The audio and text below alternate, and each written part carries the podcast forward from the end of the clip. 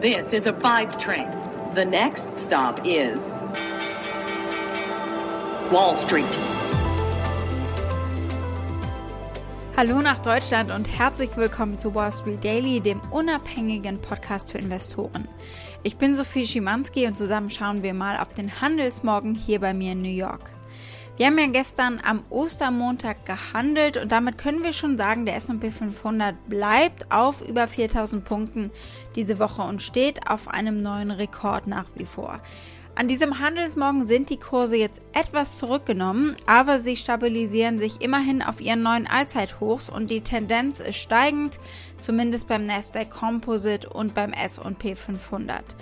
Die Anleger haben jetzt äh, Gelegenheit, eigentlich das erste Mal gestern und heute die guten Jobmarktdaten von Freitag zu verarbeiten, denn die gab es ja eben mit Karfreitag an einem Feiertag. Andere aktuelle Wirtschaftsdaten waren ähnlich stark.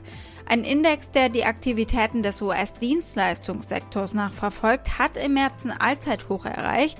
Das hat das Institute for Supply Management mitgeteilt. Die Anleger haben zumindest äh, vorübergehend offenbar auch die Bedenken hinsichtlich der steigenden Inflation und steigender Renditen abgelegt. Die Rendite der zehnjährigen Staatsanleihe fiel unter 1,7 Prozent an diesem Handelsmorgen. Außerdem haben Analysten ihre Schätzungen für die Ergebnisse der Unternehmen im ersten Quartal angehoben. Äh, die neue Berichtssaison fängt in einigen Wochen an.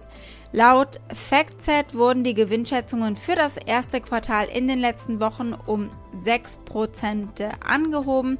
Grund zur Zuversicht gibt es also eigentlich genug, sowohl bei den Analysten als auch bei den Anlegern.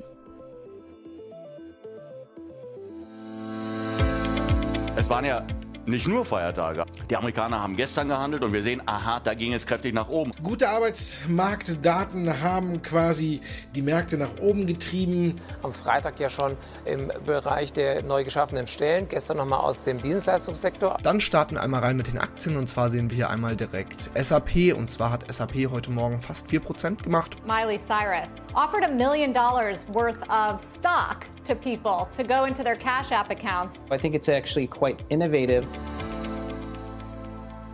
Wie immer am ersten Handelstag der Woche werfen wir einen Blick darauf, was diese Woche überhaupt ansteht und worauf die Anleger achten werden.